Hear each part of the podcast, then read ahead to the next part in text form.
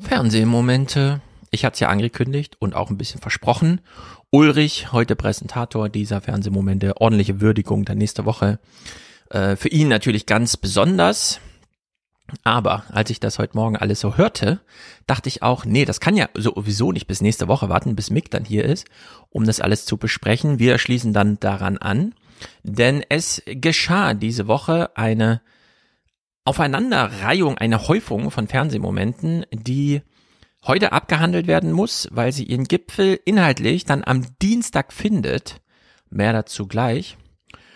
Wir rollen also die abgelaufene Woche von hinten auf, begonnen beim Ver Beginn beim vergangenen Wochenende mit Ingo, der uns hier, wie soll man sagen, da ist schon mal wieder so ein bisschen Twitter und Social Media und FOMO, ihr wisst alle, was das heißt, Fear of Missing Out, äh, die Angst, etwas zu verpassen, reingerutscht. Die Frage ist nur, wer hat Angst, was oder wen zu verpassen? Guten Abend. Keine Hysterie. Das ist ja zunächst mal kein schlechtes Motto, um Krisen anzugehen in unserer vorschnelllebigen und oft gehetzten Zeit.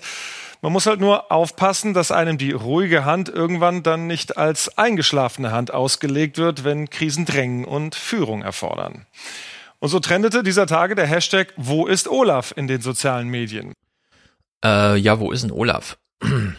wenn das bei Twitter trendet, also in den sozialen Medien, vor allem Twitter, heißt das dann, wenn er bei Twitter zugegen gewesen wäre mit ein paar Tweets, hätte man gesagt, ach, da ist Olaf, der Hashtag hat sich erledigt. Oder ist das hier eine Transferleistung, die uns Ingo Zamparoni abbringt? Wir sollen Angst davor haben, dass Olaf etwas verpasst? Oder fehlt Olaf ihm im Fernsehen vielleicht weil er zu viel arbeitet, die eigentliche Arbeit macht, die ja gar nicht im Fernsehen als Gesprächspartner stattfindet. Wie auch immer, das ist äh, einfach so wegsendbar, so kann man eine Sendung eröffnen. Aber man darf dann keine Nachfrage zulassen. Was allerdings möglich ist durch diese sozialen Medien, Ingo, denen du dich hier auch stellst. Also, das war eine Banane Anmoderation. Keiner weiß, was Ingo hier meinte. Und ja, wir können deswegen nochmal bekräftigen, die Darstellung und die Herstellung von Politik sind vielleicht doch zwei verschiedene Sachen, auch wenn Soziologen das manchmal anders sehen. Gerade in solchen Krisensituationen. Ein Kanzler könnte abwesend sein, unsichtbar, weil er gerade so hart arbeitet. So wie viele andere Menschen für ihre Freunde ein bisschen abwesend sind, wenn sie gerade hart arbeiten. Kennt eigentlich jeder, aber gut. Es geht drunter und drüber durcheinander. Und es ist eine sehr komplizierte Personenkonstellation, über die man hier spricht. Der wer auch immer Gesprächspartner hier vom German Marshall Fund beginnt uns mal die Woche aufzudröseln. Natürlich, so ist es immer, wenn die ähm, Interessenorganisationen gefragt werden, ist da auch immer gleich so ein inhaltlicher Einschlag dabei. Am Ziel seiner Reise trifft Scholz morgen Joe Biden, einen Mann aus einem ähnlichen politischen Lager, dem er einiges wird erklären müssen. Diese neue Regierung ist ja in vielen anderen Fragen durchaus auf einer Wellenlänge mit der deutschen Ampelregierung. Deswegen ist ja auch die Überraschung so groß über die Zögerlichkeit, auch über die Mundfaulheit des Bundeskanzlers. An der Grenze zur Ukraine steht ein massives russisches Militäraufgebot. Die Amerikaner verstärken ihre Truppenpräsenz in Europa und der Regierungschef war bisher eher still. Ja, das ist so ein Muster, das kennt man irgendwie. Olaf Scholz ist jetzt zwei Monate Kanzler. Jetzt spitzt sich gerade die Russlandlage zu. Klar, er telefoniert mit beiden, muss er jetzt auch mal hinfahren. Das äh, ist so ein bisschen äh, wie damals mit Angela Merkel. Da war sie schon zehn Jahre Kanzlerin, bis dann 2015 ihr gesagt wurde, hör mal zu, wir haben ja ziemlich viele Flüchtlinge aus Afrika. Willst nicht mal nach Afrika reisen? Und dann trat sie ihre allererste Reise nach Afrika an und alle haben gesagt, das ist aber viel zu spät. Kam aber die zehn Jahre vorher auch nicht auf die Idee, das mal zu klären. Heißt, zu reisen oder irgendwo vorstellig zu werden, sichtbar zu werden, dass man dann erst anfängt zu arbeiten. Olaf Scholz erklärt sich hier mal und wir hätten ich hätte noch einen Vorschlag, wie er ähm, das noch hätte ergänzen können. Aber nicht untätig, versichert der Kanzler. Dass es ja auch darum geht, einen Krieg in Europa zu verhindern. Das ist ja der Ernst und das ist das, was ich den Bürgerinnen und Bürgern unseres Landes schulde und wofür ich mich auch verantwortlich find, fühle im Hinblick auf die europäische Friedensordnung und unsere Verbündeten. Und damit will ich auch Ihnen erklären, sorry, dass ich hier so wenig im Fernsehen zu sehen war. Ich musste arbeiten. Oder, Und das ist ja ein inzwischen auch geübter Satz für viele. Ich hatte Besseres zu tun. Also man kann es hier auch äh, sehr weit treiben. Das wollen wir jetzt auch ein bisschen tun. Einer der wichtigsten Aspekte, oh nein, ich sehe hier gerade, der nächste Clip ist Friedrich Merz gewidmet. Keine Ahnung warum, er ist mir hier reingerutscht. Hören wir uns kurz Merz an. Olaf Scholz ist jetzt seit zwei Monaten im Amt und beginnt jetzt mit den wichtigsten Auslandsreisen. Das ist in der Tat sehr spät. Aber für den Konflikt, den es zu lösen gilt, ist es hoffentlich nicht zu spät. Haken dran, weg damit. Ja, wir haben noch eine Opposition, wir haben noch Demokratie in Deutschland.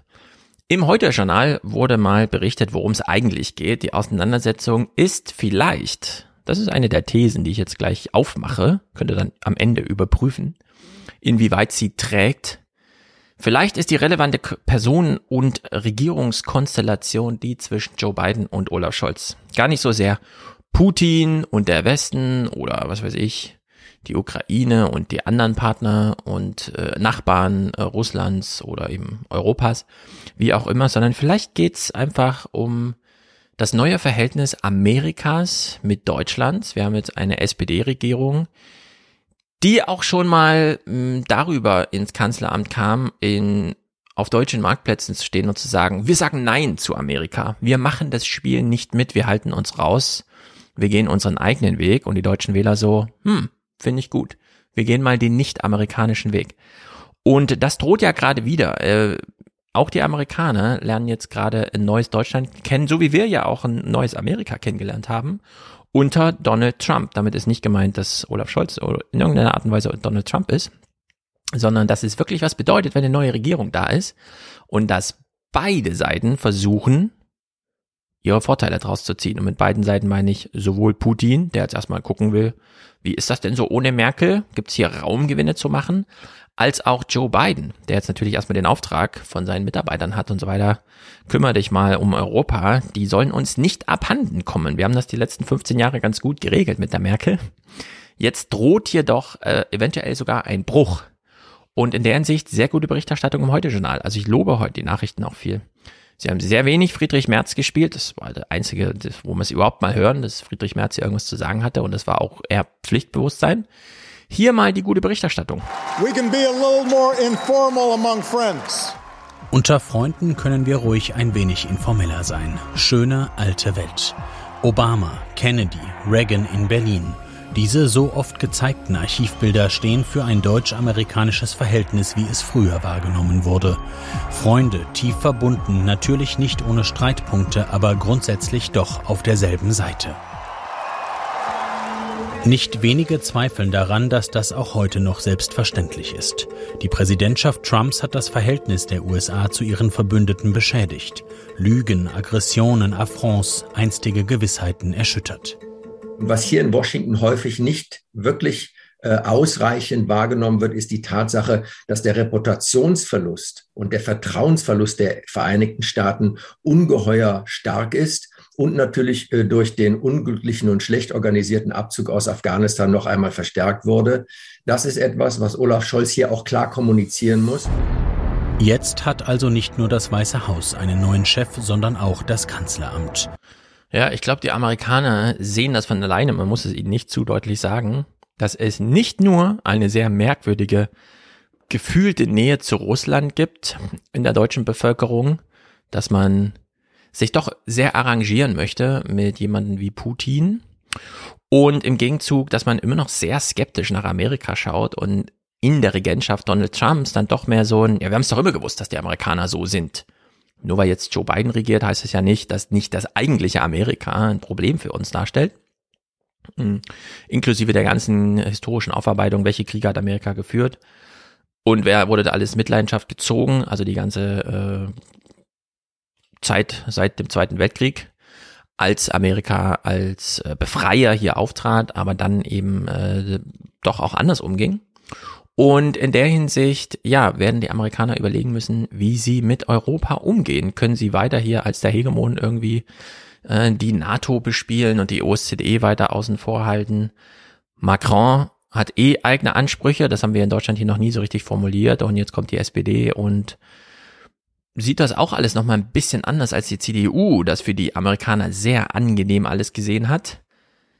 Aber selbst Merkel kam ja damals nach dem ersten Besuch bei Donald Trump zurück und meinte, hm, wir müssen in Teilen unser Unabhängigkeit hier neu aufbauen. Wir können uns nicht so sehr auf die Amerikaner verlassen, wie wir uns das immer gewünscht haben. Klammer auf, haben wir es uns denn wirklich so gewünscht? Oder steckt da wieder ein Wunsch der CDU drin? Naja, so wie bei Anne Will klappt es nämlich nicht. Wir sehen jetzt sozusagen den Kontrapunkt. Angenommen, es ginge einfach so weiter wie bisher und man könnte uns verkaufen, denn mit Donald Trump war ein Ausrutscher, jetzt ist wieder das gute Amerika da. Große Kontinuität, acht Jahre Obama und jetzt irgendwie mit den Demokraten geht so weiter. Nee, wir sehen bei Anne Will jetzt, wie die Spin-Doktoren mal ganze Arbeit geleistet haben. Äh, die Sendung ging ja wie folgt los. Hier hören wir mal eine Gastvorstellung. Aus Washington zugeschaltet ist uns die Historikerin und Pulitzer-Preisträgerin Anne Applebaum, die sagt, wer die Ukraine bewaffnet, ist für den Frieden. Wer sich weigert, ist für den Krieg. Wer die Ukraine bewaffnet, ist für den Frieden und wer sich weigert, ist für den Krieg. Das ist ein Satz, den kann man so in Deutschland nicht bringen. Wer für die Waffenlieferung ist, ist für Frieden. Das passt ja inhaltlich äh, gar nicht zusammen. Das kriegt man noch nicht erklärt. Das ist einfach das Resultat von, keine Ahnung, wer sich da bemüht hat, diese Sendungskonstellation so zu machen.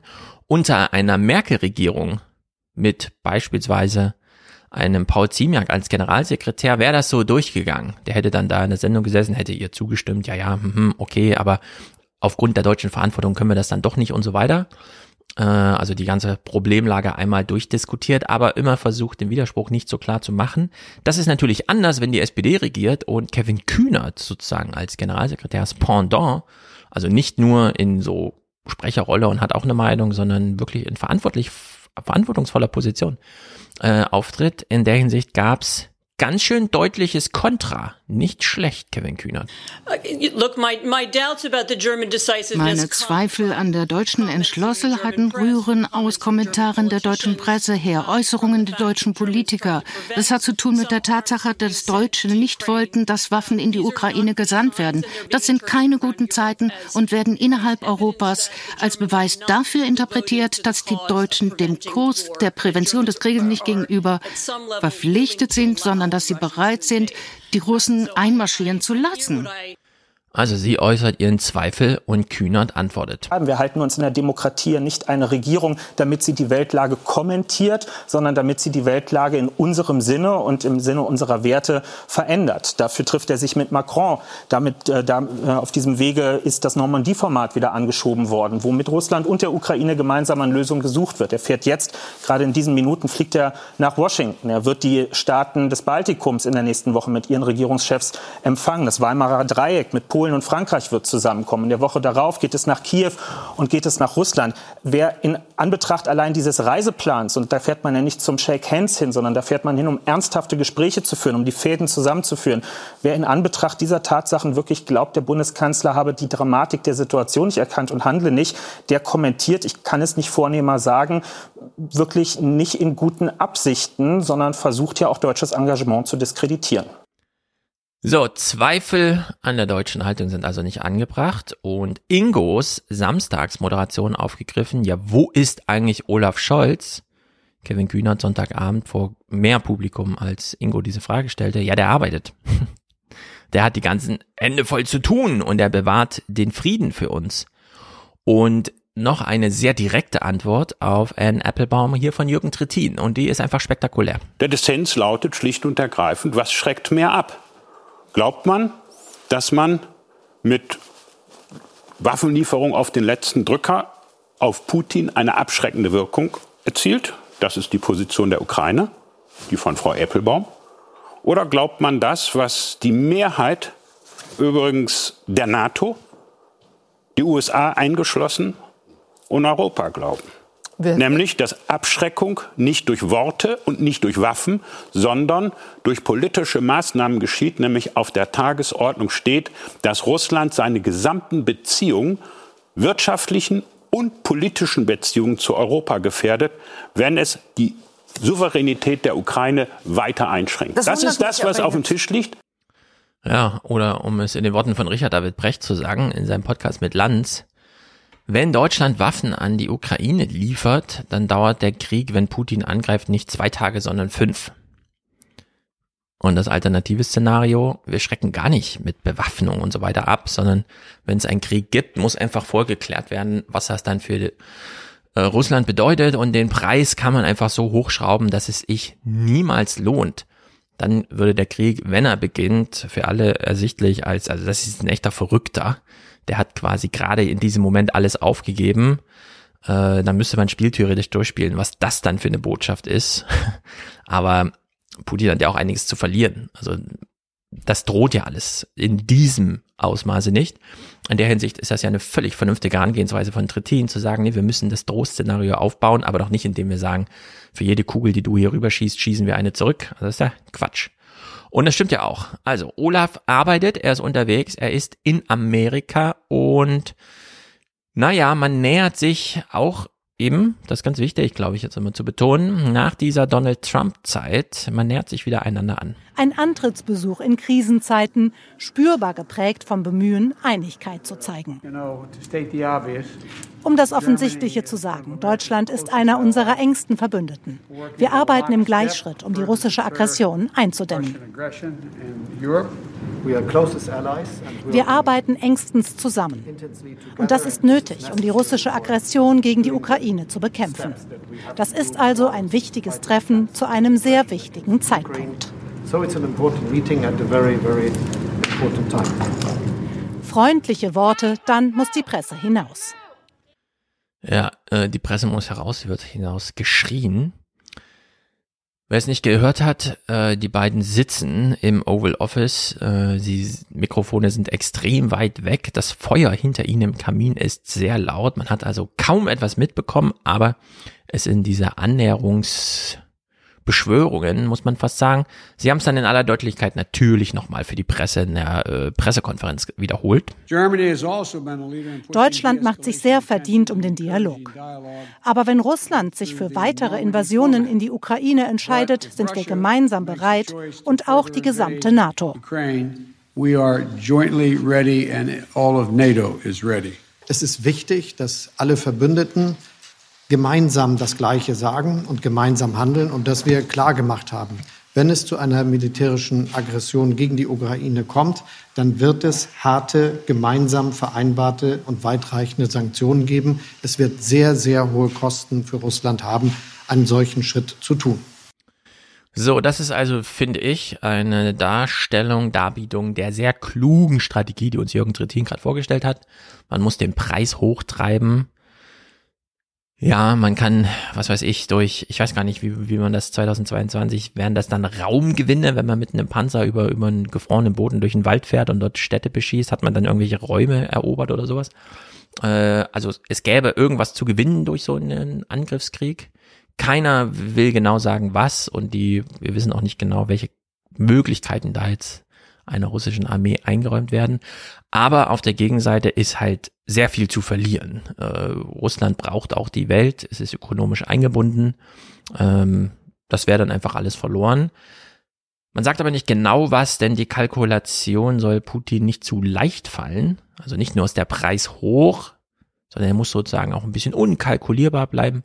Das ist ja recht klug und jetzt hat er schon gesagt, alles und gemeinsam und es wird hart äh, dann in diesem Falle der Fälle. Tina Hassel ist was aufgefallen. Das ist natürlich dieses Thema der Woche. Es war überall Thema. Ich glaube, niemand mit politischem Sachverstand und Interesse hat irgendeinen Podcast gemacht, wo das nicht Thema war. Der Hinsicht, ja, wir wiederholen hier auch nur, was alle schon wiederholt haben, aber Tina Hassel formuliert es auch so ein bisschen, ja, ja, ist, ist mir irgendwie aufgefallen. Ich weiß nicht, ob Sie schon mal darüber nachgedacht haben. Aber ähm, der Bundeskanzler hat wieder das Wort Nord Stream 2 nicht in den Mund genommen, obwohl das mehrfach und durchaus ähm, sehr pointiert von amerikanischen Journalisten und Journalistinnen gefragt wurden. Äh, er sagt ja immer, äh, man lässt sich da nicht ins Besteck gucken, das sei viel wichtigere Absteckung. Aber Präsident Biden hat sich sogar bemüßigt gefühlt, ihm da zur Seite zu springen, zu sagen, nein, Deutschland müsse nichts beweisen, 100 Prozent äh, sei er ist ein verlässlicher Partner. Aber Mhm. Stefan Niemann treibt es nochmal auf die Spitze in seinem Kommentar. Der Kanzler hätte in Washington eben klipp und klar sagen müssen, dass ein Angriff auf die Ukraine das Ende von Nord Stream 2 wäre. Viel zu lange war Scholz abgetaucht oder vage geblieben, als sei Abwarten eine außenpolitische Strategie. Und ich frage mich jetzt hier, ist das kalkuliert von Olaf Scholz, es ganz bewusst nicht zu sagen, jedenfalls nicht auf heimischem Boden, weder in Berlin, noch in Paris, noch in London, falls er da überhaupt noch hinfährt, auch nicht in Washington, immer wissen, dass die Journalisten das alles nachfragen in allen möglichen Sprachen, so dass man ihnen dann so eine richtige Collage zusammenbauen kann, auf Französisch, auf Spanisch, auf Englisch, alle haben ihn gefragt, Olaf Scholz hat niemals was zu Nord Stream gesagt. Am Dienstag ist er ja bei Putin, er fährt ja jetzt am Dienstag hin.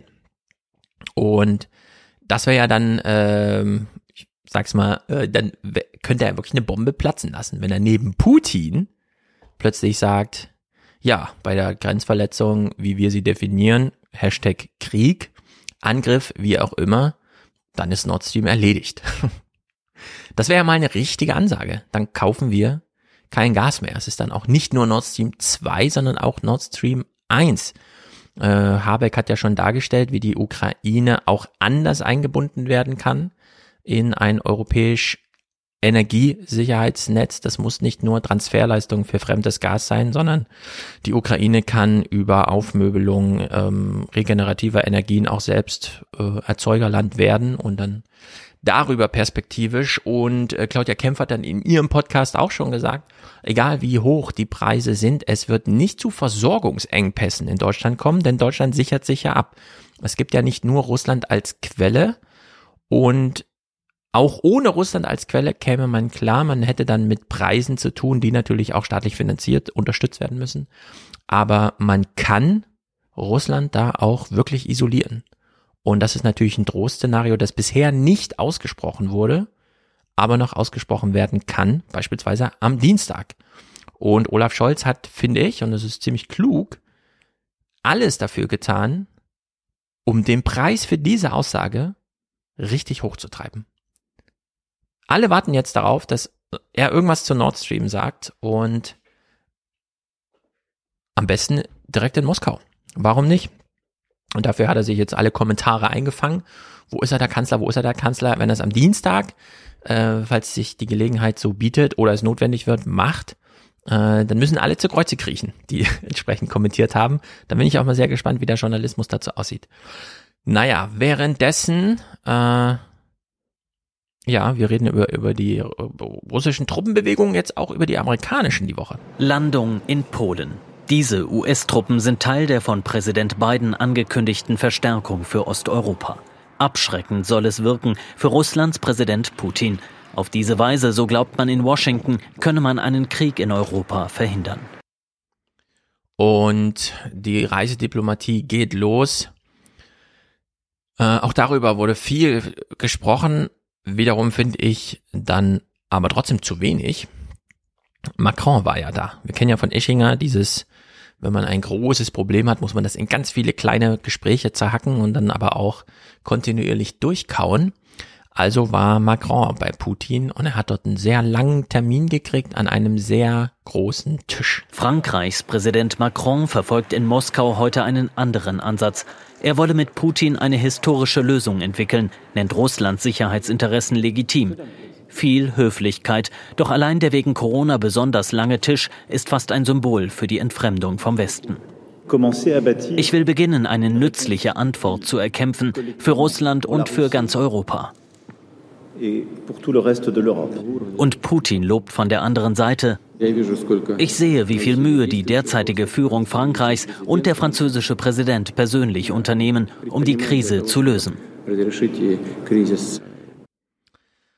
Was wurde alles über den Tisch nicht gesagt? Ähm, ich finde, man sollte hier wirklich mal durchkalkulieren. Das sind doch Leute aus dem Fernsehen. Äh, die wissen doch genau, wie Fernsehen gemacht wird. Ich meine, dieser Raum, es ist ja nicht nur der Tisch, es ist ja auch dieser Raum. Ähm, kann man nicht ganz ernsthaft darüber reden, dass das natürlich nur gemacht wurde und nicht nur der Tisch wirkt fast symbolisch. Nein, das ist natürlich das Symbol für die Entfremdung Russlands und Europas und dem Rest der Welt. Und ja, wenn Putin den Tisch dahinstellen lässt, oder ich nehme mal an, der gehört zu diesem Raum, der Teppich ist ja auch sehr beeindruckend, das Parkett darunter auch, also ist alles sehr beeindruckend in diesem Raum. Es wissen doch alle Beteiligten, dass diesen Raum und dieses Szenario 800, 900 Millionen Menschen sehen werden. Der erfolgreichste Podcast der Welt, Joe Rogan, über den alle jammern, kommt auf 11 Millionen Downloads pro Folge. Die beiden, das ist doch hier der erfolgreichste Podcast überhaupt, den die da machen. Der dauert nur drei Sekunden. Danach wird die Presse rausgeschickt. Äh, man weiß also nicht mal, was gesagt wird. Und er erreicht mehrere hundert Millionen Menschen. Und in der Hinsicht, ähm, mir wurde zu wenig darüber gesprochen. Claudius Seidel war jetzt bei Mickey Beisenherz, um auch über den äh, Pullover von Scholz zu sprechen und musste da Mickey Beisenherz gleich mal widersprechen. Nein, das ist keine Nebensächlichkeit. Ja, natürlich, großer Weltkrieg und so weiter droht, aber wir müssen über diesen Pullover sprechen. Da steckt ein Mann drin, der wiedergewählt werden will, wenn er eigentlich schon im Rentenalter ist. Und er versucht alles, um uns den Aus Eindruck äh, auszutreiben, äh, dass er nicht breit oder in der Lage sein könnte, nochmal wiedergewählt zu werden. Also in der Hinsicht, die ästhetischen Kategorien müssen hier unbedingt angesprochen werden, so wie auch äh, diese. Die Gespräche zwischen Putin und Macron im Kreml jedenfalls dauern mehrere Stunden länger als ursprünglich geplant. Ist das jetzt ein gutes Zeichen? Ist das ein schlechtes Zeichen? Ich wünsche mir da über diese, gerade wenn man inhaltlich nicht weiterkommt, äh, mehr. Naja, Maria Slomka zum Thema Macron bei Putin, Baerbock nochmal an der Grenze, also wirklich im Kriegsgebiet da in der Ukraine, kurz vor Russland. Äh, sie, sie macht eine schöne Schlussfolgerung am Ende ihrer Moderation. Während sich der deutsche Kanzler in Washington also bemüht, den Eindruck eines unsicheren Kantonisten auszuräumen, ist seine Außenministerin erneut in Kiew und der französische Präsident in Moskau. Eines hat Wladimir Putin also schon mal erreicht. Alle Welt redet über und mit ihm. Richtig. Das, was er wollte. Das, was immer alle wollen. Es geht hier um Aufmerksamkeit. Aufmerksamkeit ist die neue Macht. Wer hat den längsten Tisch? Wer führt das längste Gespräch? All diese Sachen. Und in der Hinsicht, ja, diese 44 Sekunden heute Journalberichterstattung, die wir jetzt sehen, überschreiten schon die Grenze zur Daily Soap. Wir kennen alle Protagonisten, wir kennen den Plot, wir fragen uns heute, wie wird daran angeschlossen, was gestern vorfiel und von vorgestern immer noch nicht in Vergessenheit geriet. Und ich wünsche mir mehr davon. Auftritt Monsieur le Président, Moskau. How are you? Wie geht's? Fein. Hattest du eine angenehme Reise? Sehr gut. Macron war optimistisch für seinen Besuch bei Putin. Man respektiert sich, heißt es. Ich denke, dass die heutige Diskussion eine Richtung vorgeben kann. Eine, in die wir gehen müssen. Deeskalation. Ich möchte dir dafür danken, dass sich Frankreich aktiv an der Suche nach grundsätzlichen Lösungen für die Probleme beteiligt. Man duzt sich, ob das reicht?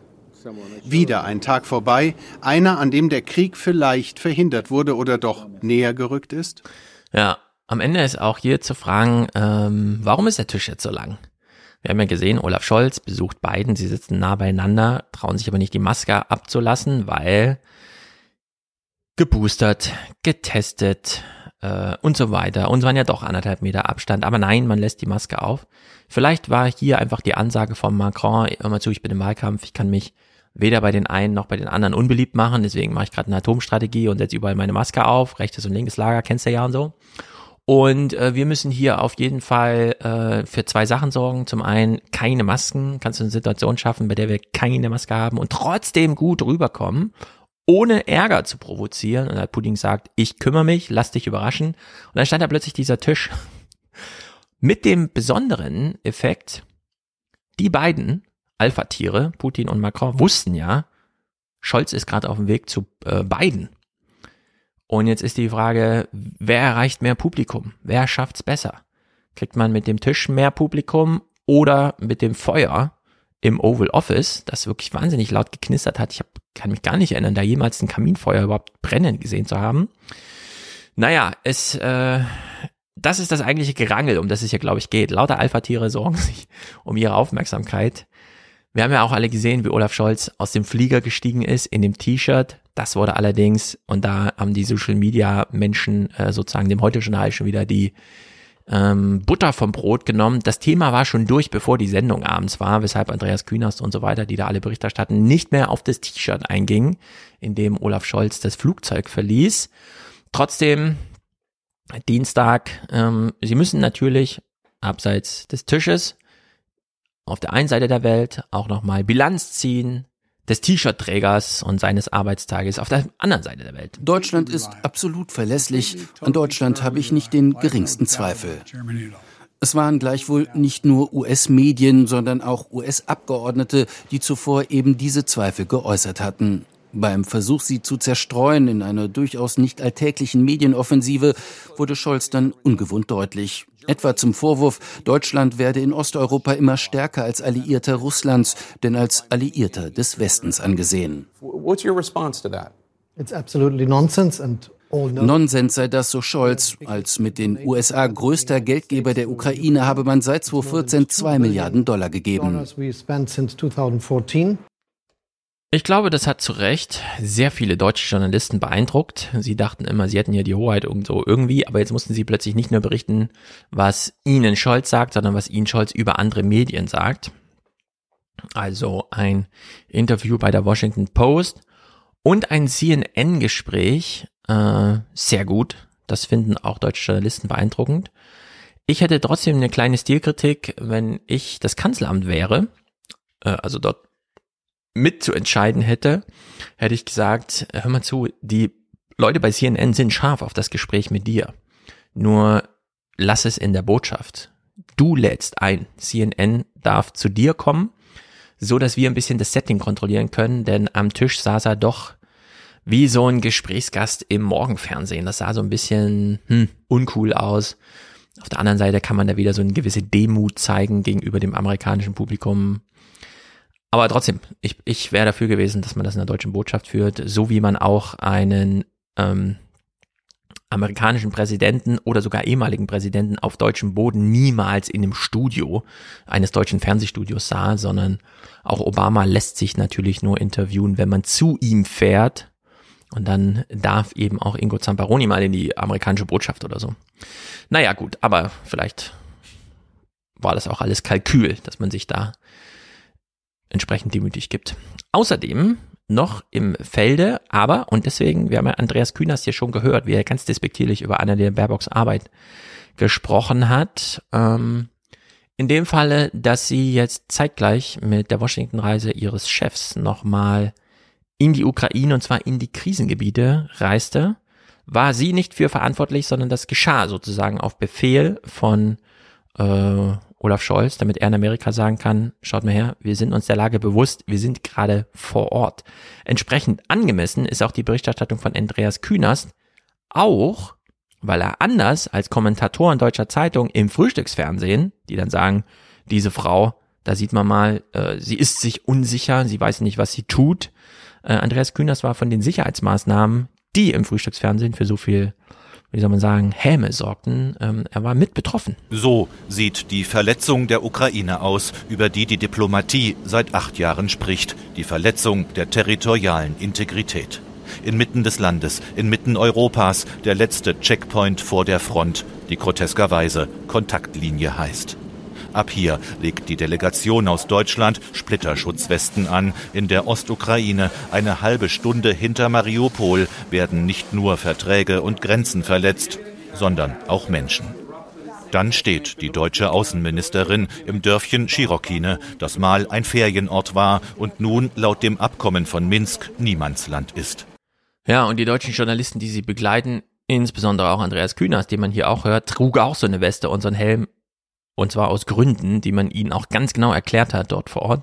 Das Sicherheitskonzept sieht ja nicht nur Schutzkleidung vor, sondern auch die ein oder andere Ansage, was zu tun ist, falls irgendwas passiert. Und in der Hinsicht, äh, ja, hat man hier auch Journalisten mal im Krieg gesehen.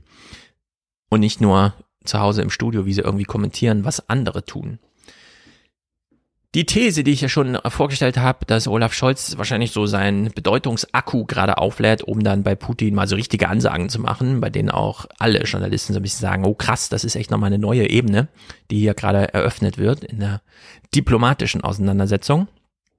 Mm, die wurde von äh, Olaf Scholz schon so ein bisschen vorbereitet die Woche. Das war nicht ganz unclever. Er hat sich einen vollen Terminkalender gemacht. Kanzler Scholz empfängt die Spitzen der baltischen Staaten.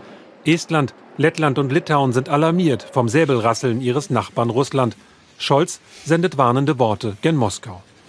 In dieser für uns alle kritischen Situation sollte Russland unsere Einigkeit und Entschlossenheit nicht unterschätzen, als Partner in der EU und als Verbündete in der NATO. Ich möchte klar sagen, wir nehmen die Sorgen unserer Verbündeten sehr ernst. Ja, da hat er sich einfach ein Format ausgedacht. Er lädt einfach als G7-Chef ein. Das ist auch nicht uninteressant. Und er düpiert damit auch ein bisschen die bestehenden Organisationen, beispielsweise die NATO. Mm, wir wissen von den Amerikanern, die wollen alles über die NATO organisieren, weil sie dann einfach den Daumen drauf haben. Jetzt kommt äh, Scholz hier auf die Idee, hm, ich bin doch auch G7-Präsident gerade oder wie das heißt. Äh, ich mache jetzt einfach mal so eine kleine Runde mit den Nachbarn äh, Russlands, den baltischen Staaten das ringt dann sogar den britischen Vertretern während eines NATO-Treffens mit Stoltenberg vor der Presse Bewunderung ab und es ist wirklich nicht zu unterschätzen. Wir wissen alle, in welchem Zustand Boris Johnson gerade ist und dass er sich am liebsten immer in Ich bin hier der Chaos, King Kong und so weiter rettet. Ähm, lässt er diesmal alles bleiben. Also ganz unironisch sehen wir hier äh, Boris Johnson, wie er ein bisschen Tribut zollt. Dass ausgerechnet der deutsche Kanzler Einigkeit und Geschlossenheit beschwört, nehmen die Verbündeten in der NATO mit nur ein ganz klein wenig Spott zur Kenntnis. Als Boris Johnson in Brüssel nach der Einheit des Westens gefragt wird, fällt ihm als erstes Deutschland ein. Uh, ich gratuliere Olaf Scholz, dass er in der Lage war, sich in Richtung einer härteren Position zu Nord Stream 2 zu bewegen, so schwierig das für die deutsche Wirtschaft auch ist. So, Bewunderung sogar von Boris Johnson. Jetzt könnte man ja so eine Phalanx aufziehen. Boris Johnson, NATO, wie wir ihn hier schon sehen, Amerika, die die NATO dominieren wollen. Gleichzeitig macht jetzt Johnson, um sich richtig aus der EU zu verabschieden, diese U-Boot-Deals mit Australien. Darüber wird dann Frankreich typiert. Macron wollte sowieso schon eine eigene Außenpolitik Europas so ein bisschen etablieren. Merkel hat ihn nicht richtig gelassen. Jetzt geht die Tür auf. Olaf Scholz, den wir gesehen haben, der jetzt auch nicht unbedingt mit beiden zusammen, äh, sondern dann doch mehr so diese europäische, wir organisieren das mal hier laden jetzt erstmal ein, die baltischen Staaten kommen und so weiter und so fort. Wir haben also jetzt so eine Gemengelage aus angelsächsischen äh, Zusammenkünften, die irgendwas regeln wollen. Vielleicht dann eine Chance auf eine neue deutsch-französische Linie, die sich hier organisiert. Und eben Putin, der ähm, sozusagen diese Triebfeder von all dem, was jetzt mal neu organisiert muss nach Merkel ist. Und Jetzt haben wir hier von Boris Johnson schon gehört, ja, Olaf Scholz ist gerade in der, ich wollte jetzt sagen, im Angriffsmodus, alles falsch, ne? Also er ist jetzt sozusagen in Pole Position, er hat sich positioniert, ähm, intern ist schon klar, er hat einen Reisetermin nach Moskau, Deutsche Welle und so weiter, hat er auch schon geregelt, dass sie mitreisen darf, also er möchte da Putin schon die eine oder andere Ansage machen. Kommt also der Freitag und die Amerikaner bringen sich wieder ins Spiel. Ich sag's mit Absicht ein bisschen despektierlich, denn so wie ich mir eine Daily Soap Aufarbeitung wünsche äh, und sie hier aber nicht bekomme, kann ich ja trotzdem eine vorschlagen. Also, Freitag, Amerika möchte nicht verlassen werden und bringt sich zurück ins Spiel. Guten Abend. Wir beginnen die Sendung mit einer beunruhigenden Meldung, die uns am Abend erreichte. Es gäbe die sehr eindeutige Möglichkeit, dass Russland sich für ein militärisches Vorgehen entscheidet sagte der Sicherheitsberater des US-Präsidenten und meinte damit einen Einmarsch Russlands in die Ukraine. US-Bürger sollten die Ukraine verlassen. Eine sehr eindeutige Möglichkeit eines russischen Angriffs, weshalb alle Amerikaner die Ukraine verlassen sollen. Am selben Tag, ein bisschen vorher, Christian Sievers eröffnet auch seine Sendung wir fragen uns, hm, wie eindeutig sind denn jetzt die Signale? Das ist der US-Sicherheitsberater Jake Sullivan vor etwas mehr als einer Stunde. Alle Amerikaner sollten die Ukraine verlassen in den nächsten 24 bis 48 Stunden. Laut der britischen Zeitung The Guardian hat Joe Biden seinen westlichen Verbündeten gesagt, er glaube, Wladimir Putin sei bereits dazu entschlossen, in die Ukraine einzumarschieren. Dieser Meldung widerspricht der US-Sicherheitsberater. Ob Putin die Entscheidung für einen Marschbefehl getroffen habe, wisse er nicht. Alle machen immer Kriminologie und überlegen, welche Signale sendet Putin hier gerade. Und jetzt hören wir aus Amerika, ja, Biden sagt, der Angriff steht kurz bevor. Putin hat ihn schon entschlossen weitergegeben an seine Generäle. Man zieht alle Amerikaner irgendwie aus der Ukraine ab. Man kann ihnen auch nur sagen, eine Reiseempfehlung ist erstmal nicht ausgesprochen. Dann widerspricht ihm aber das Weiße Haus selbst, also seinem eigenen Chef, und sagt, nee, äh, ganz so dringend ist jetzt doch nicht, wir dürfen uns hier auch nicht lächerlich machen. Also manche Pfeile darf man ja nur einmal werfen, die sind dann einfach weg. Der Hinsicht ist auch ein bisschen witzig, wie drunter und drüber es hier geht. Und Biden dachte sich, oh, der Olaf Scholz macht eine baltische Konferenz im Kanzleramt und lädt da alle ein und macht sich da so zum Zampano und großen Gesprächsführer. Nee, das müssen wir toppen. Bitte organisiert mir was. Spektakulär die Zahl der Teilnehmer, die US-Präsident Biden am Abend zusammenschalten lässt. Die Staatschefs von Frankreich, Polen, Rumänien, die Regierungschefs von Deutschland, Kanada, Italien, Großbritannien sowie die Chefs der NATO und der EU. Die USA warnen ihre Freunde. Jetzt könnte eine Invasion jederzeit beginnen, sollte Putin sie anordnen. Hm, kann jetzt jederzeit beginnen. Olaf Scholz so, hm, glaube ich nicht. Ich fahre Dienstag erstmal nach Moskau. also in der Sicht, es geht drunter und drüber und ich finde, es ist ein ganz interessantes Gerangel, was jetzt hier stattfindet zwischen dem Weißen Haus, das den Krieg quasi jetzt schon ankündigt. Äh, Putin habe den Befehl schon gegeben. Und Scholz, der einfach da sitzt und sagt, Nee, ich fahre ja Dienstag erstmal nach Moskau. Also bis Dienstag passiert ja nichts. Theo, der Bundeskanzler will ja nächste Woche nach Kiew und nach Moskau fliegen. Macht diese Reise noch Sinn oder macht sie erst jetzt vielleicht erst richtig Sinn?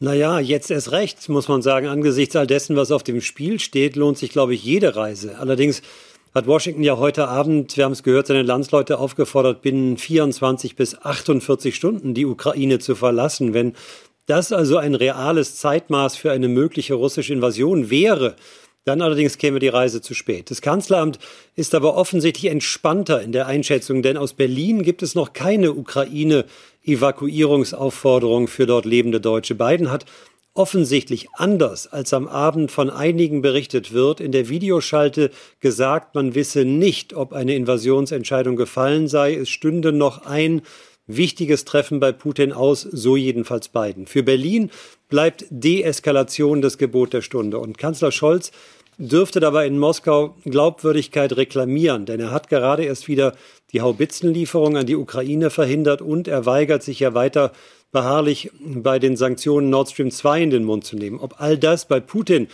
dann das richtige Reisegepäck ist, das wird sich dann vielleicht am Dienstag erweisen. Ja, also können wir ja Dienstag mal abwarten. In der New York Times war jetzt zu lesen, dass Putins Angriff am Mittwoch beginnt. Im Fernsehen hören wir hier zeitgleich zu dieser New York Times Aufarbeitung. Es steht noch ein Treffen von Putin mit wem auch immer. Theo Koll hier meint aus. Da wird dann entschieden.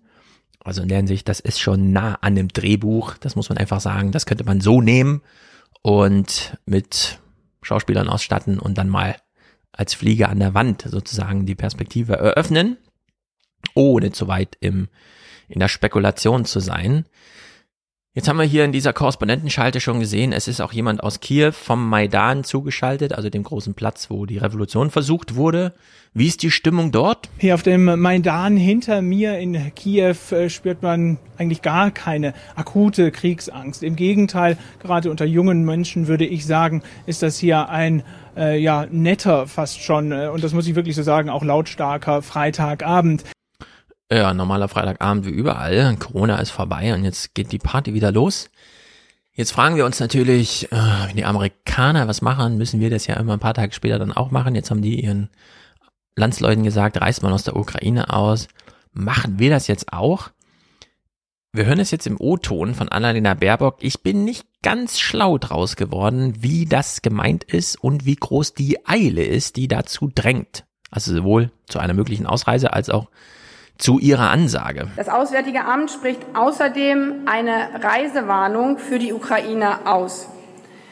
Deutsche, die sich dort aufhalten, werden zur Ausreise aufgefordert, diese zu erwägen. Das ist nicht mal grammatikalisch ein richtiger Satz. Deutsche, die sich da aufhalten, werden zur Ausreise aufgefordert, diese zu erwägen. Hm. Also nicht zur Ausreise, sondern zur Erwägung einer Ausreise. Oder wie auch immer. Also es ist wirklich super kompliziert. Es wird auch nicht einfacher, wenn wir Markus Keim fragen von der Stiftung Politik und Wissenschaft oder wie heißt die nochmal? Ja, ihr wisst alle, äh, Markus Keim, sehr beliebter Gesprächspartner, insbesondere hier bei mir. Denn er nimmt kein Blatt vor den Mund. Ähm, er versucht uns jetzt mal Amerikas Vorbildkommunikation zu deuten. Und ich würde sagen, hm, er sagt, man kann es so sehen, aber auch so sehen. Schauen wir auf die USA. Die haben gestern quasi Alarm geschlagen und gesagt, nächste Woche könnte Russland angreifen. Äh, verlieren die USA denn selbst an Glaubwürdigkeit, wenn das gar nicht eintritt? Nein, finde ich überhaupt nicht. Erstens ist ja das überwölbende Ziel, erstmal äh, Russland davon abzuhalten, in, in die Ukraine einzufallen. Dementsprechend wäre es ja eher ein positives Zeichen, wenn das eine Fehleinschätzung gewesen wäre oder sich die russische Seite äh, verzögern würde, dann möglicher Einmarsch. Aber vielleicht ist auch amerikanisches Kalkül gewesen. Das sehen wir auch nicht zum ersten Mal, dass die, das russische Vorhaben der Öffentlichkeit präsentiert werden, worden ist und dadurch Druck auf die russische Seite ausgeübt werden sollte, es eben gerade nicht zu tun. Ja, wir kennen ja jetzt alle den Satz, there is no glory in prevention, äh, das Präventionsparadox.